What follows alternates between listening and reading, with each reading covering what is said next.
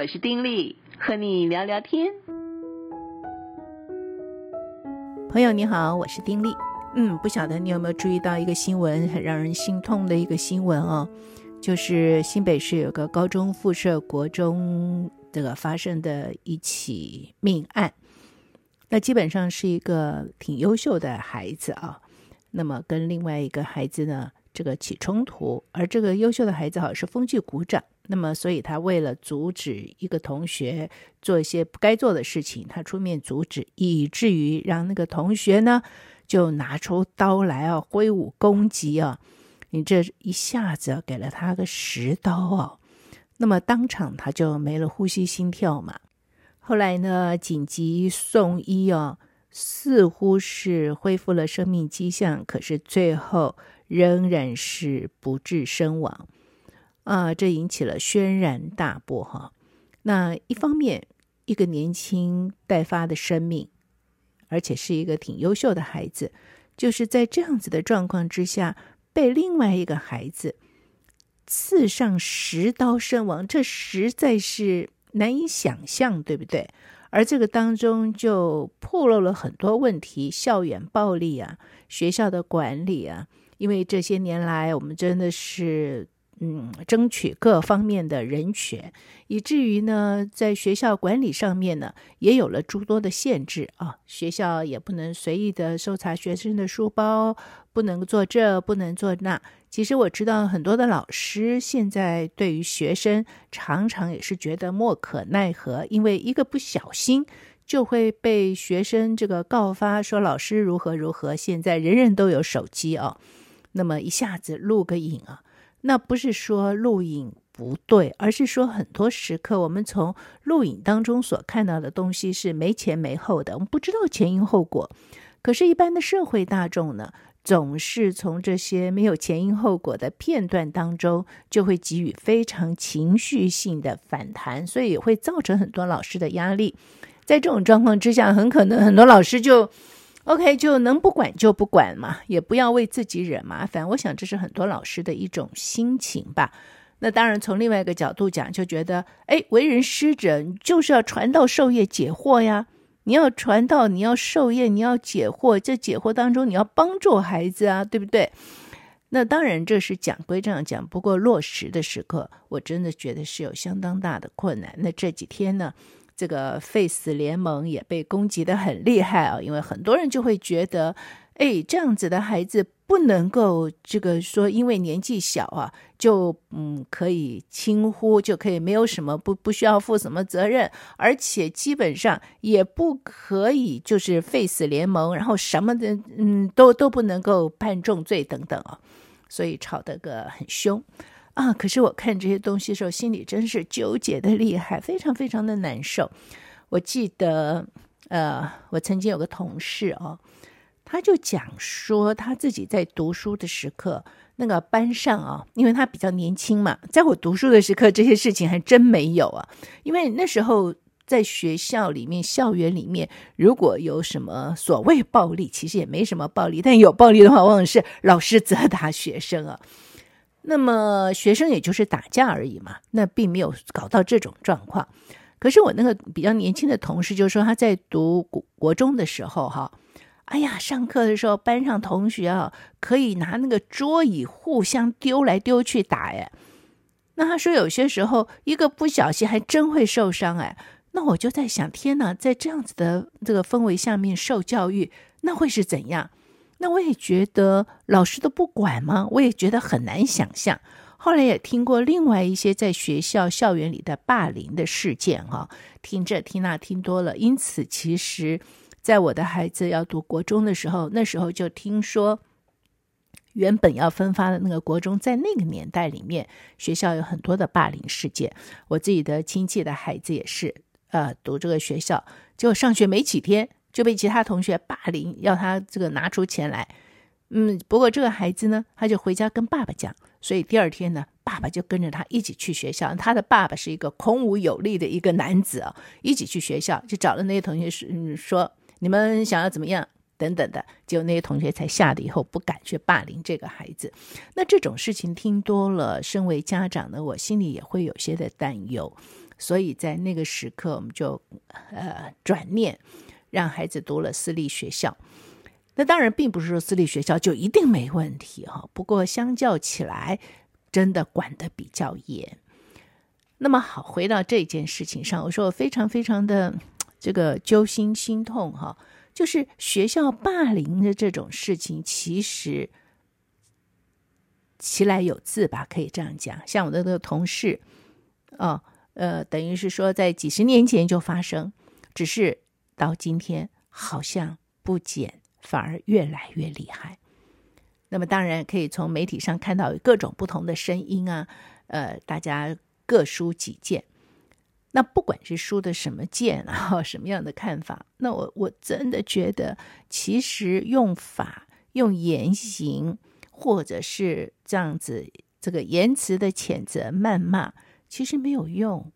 我们去想这些受害孩子的父母，他们的心情是什么？我相信很多朋友是为人父母的啊，我我我很难体会那种的心情会是什么样子，痛如刀割都不足以形容吧。不过我也想到了，嗯，我知道的另外的一个真实的故事啊，在台东有一个嘉利利基金会啊，这个基金会呢。他们成立了大概十多年了，哈，成立了十多年。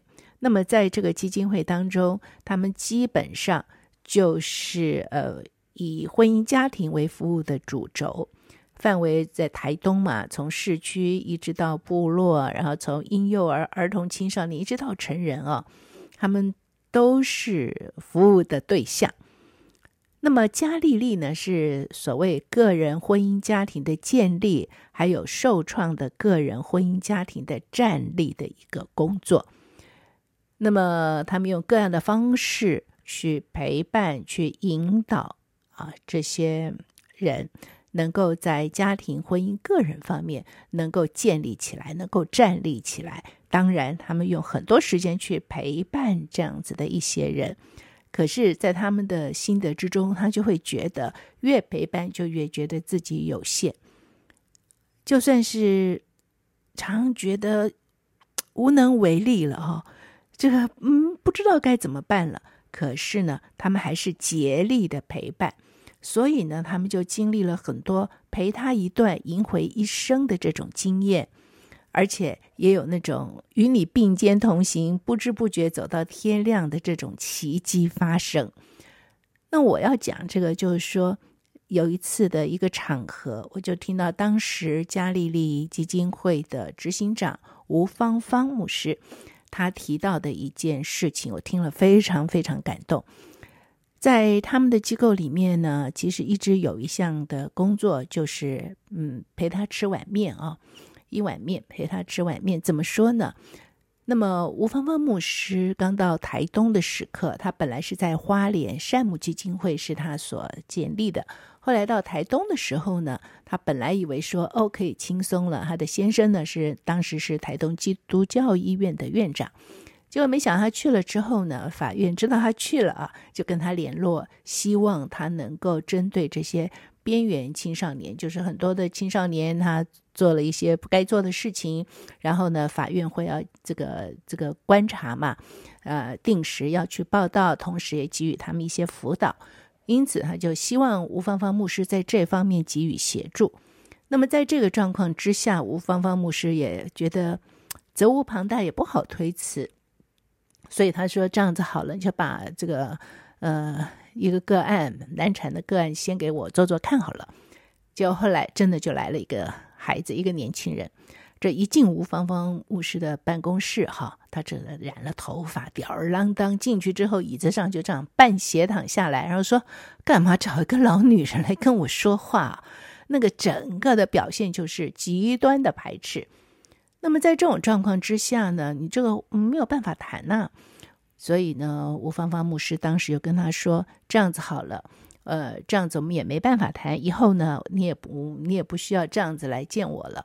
嗯，可是你都还要报到嘛，所以这样子，我们每个礼拜哈，呃，我跟你一起吃碗面，我们一起吃顿饭。那么吃碗面呢，呃，消费哦，当时就定了说不要超过一百块。所以基本上真的就只能吃面哈。那么这样就算你报到了，就这样子吧。哎，也就真的开始。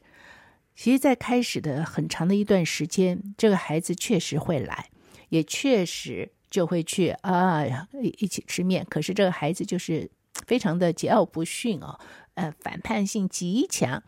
比如有一次呢，他就点了很多的小菜啊，啊，吃面之外点很多的小菜，那超过一百块嘛。所以吴芳芳牧师说：“你今天超过了，我们一定的规则就是一百块钱。可是你超过了，这个孩子要自己付，但是他不肯啊。那他怎么做呢？他还在面店里面就敲桌子说：‘哎，大家来注意哦，大家注意哦，这个人是什么什么什么人？他竟然不肯付这个钱！哇，就让吴芳芳牧师面子上非常非常的难看。不过地方上其实也都认得他，所以就还好。不过就可以显现。”这个孩子那种的，嗯，桀骜不驯的一种的性格吧，可以这样讲。好，有一次，吴芳芳牧师也是要跟他见面啊、呃，在那一次之前呢，好像好像是有落过没有见到面，所以那一次呢，就一定要见到面。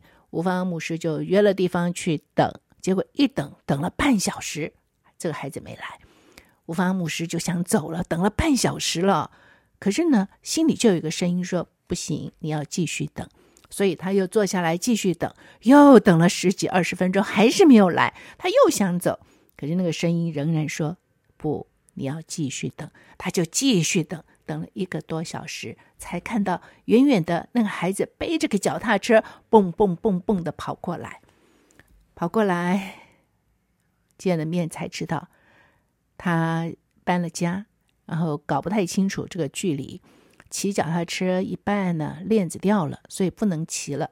他就想要招手搭便车，可是他那个样子，没有人愿意载他，怎么办呢？他又觉得他也不能够失信于吴芳芳牧师，所以他就背着这个脚踏车跑跑跑跑跑跑过来。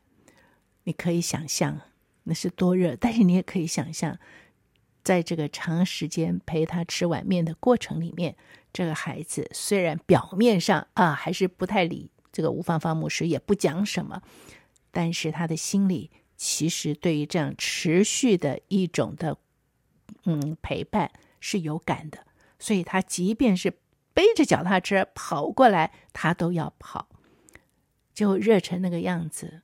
吴芳芳牧师说：“这样子，我们今天不要吃这个热热的面了哈。”我们找个地方，我们吃点凉的，就就走出去。走出去之后呢，就弯进一个小巷。这个孩子把脚踏车一丢，然后这个拳头就捶在那个墙上，大哭，说什么呢？他说：“从来没有人等过我，从来没有人等过我。”大哭捶墙。但是从这之后，这个孩子的态度。就改变了。每次跟吴芳芳牧师见面，他愿意说出自己当时的一些的遭遇、一些的感受，他愿意跟吴芳芳牧师有所交谈。因此，这个孩子也就渐渐的转变，也找到了自己谋生的方法。后来呢，他也有一技之长，自己还开了一个。这个小小的店面完全可以维维持自己的生活，也建立了家庭。现在他已经不在台东，可是当他回台东的时候，哎，他还会去探望。哎，这个故事深深的打动我哈。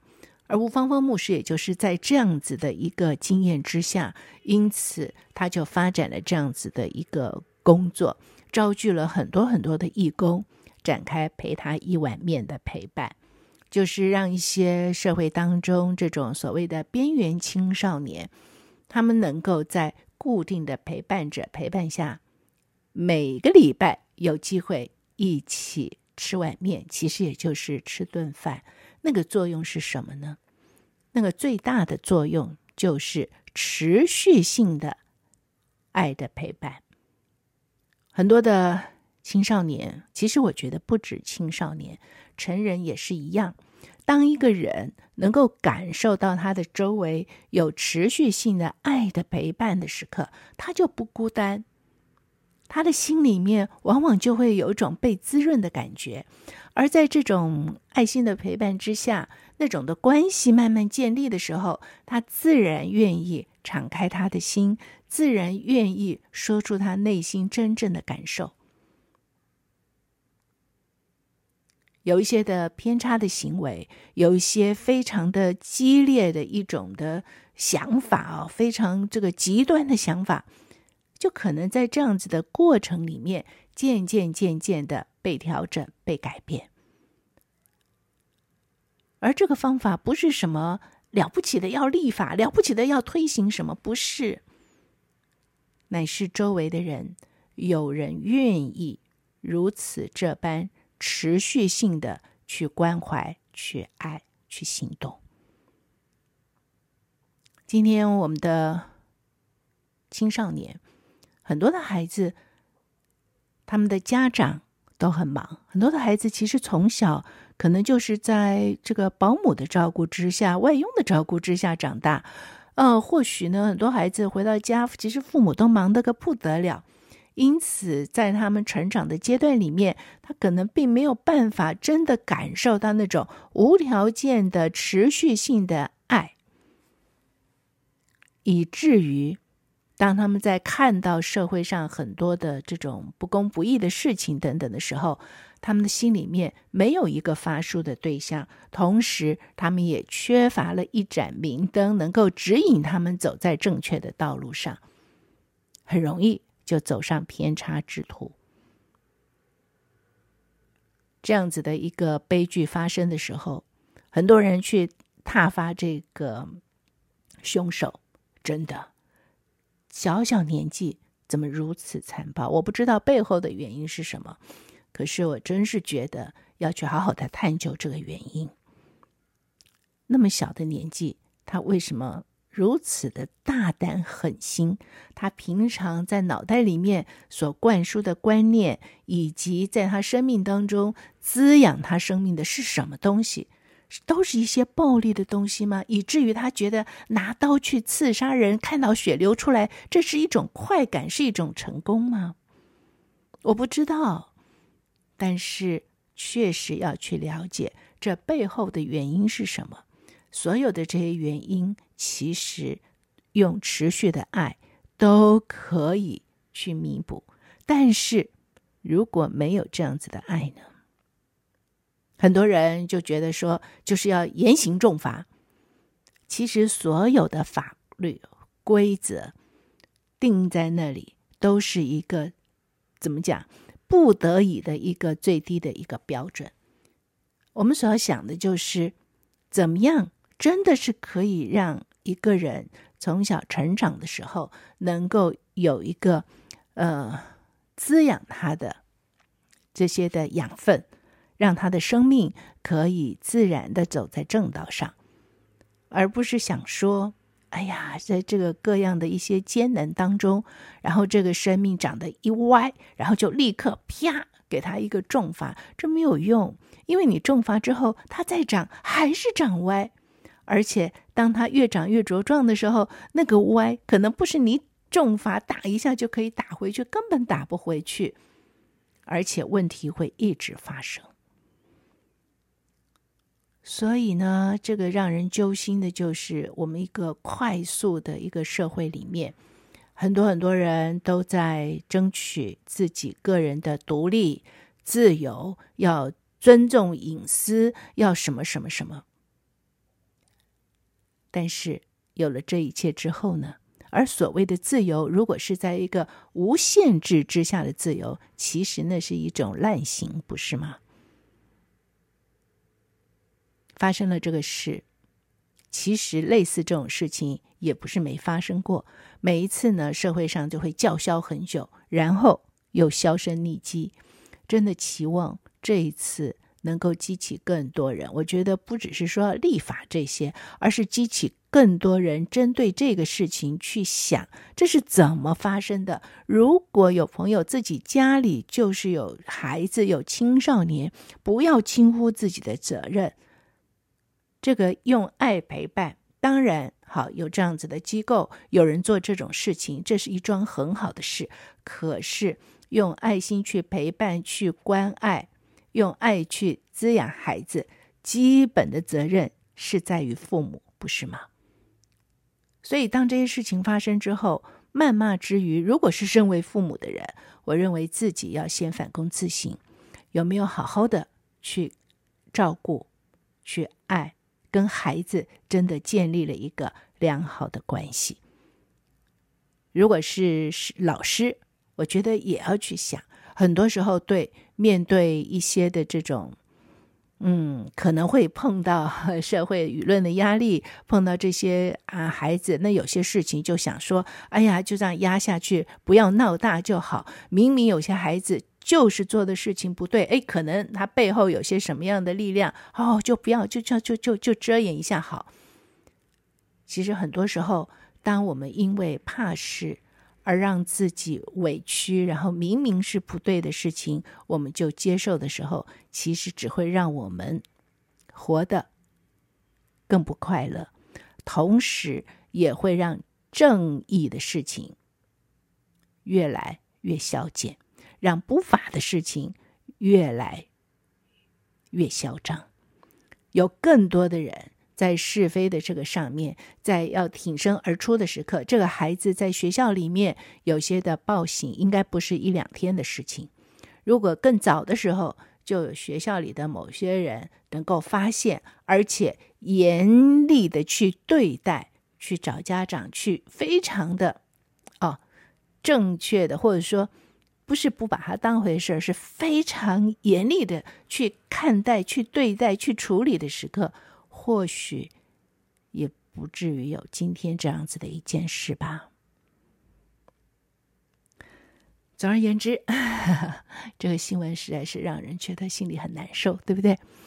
嗯，我们每个人不能做什么，但是好像也可以做什么。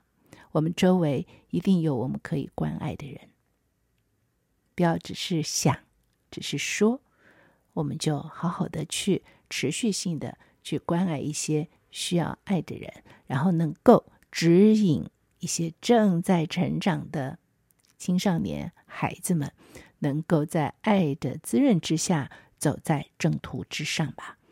好，今天呢，我们就聊到这儿，下回再聊喽。祝福你平安喜乐，拜拜。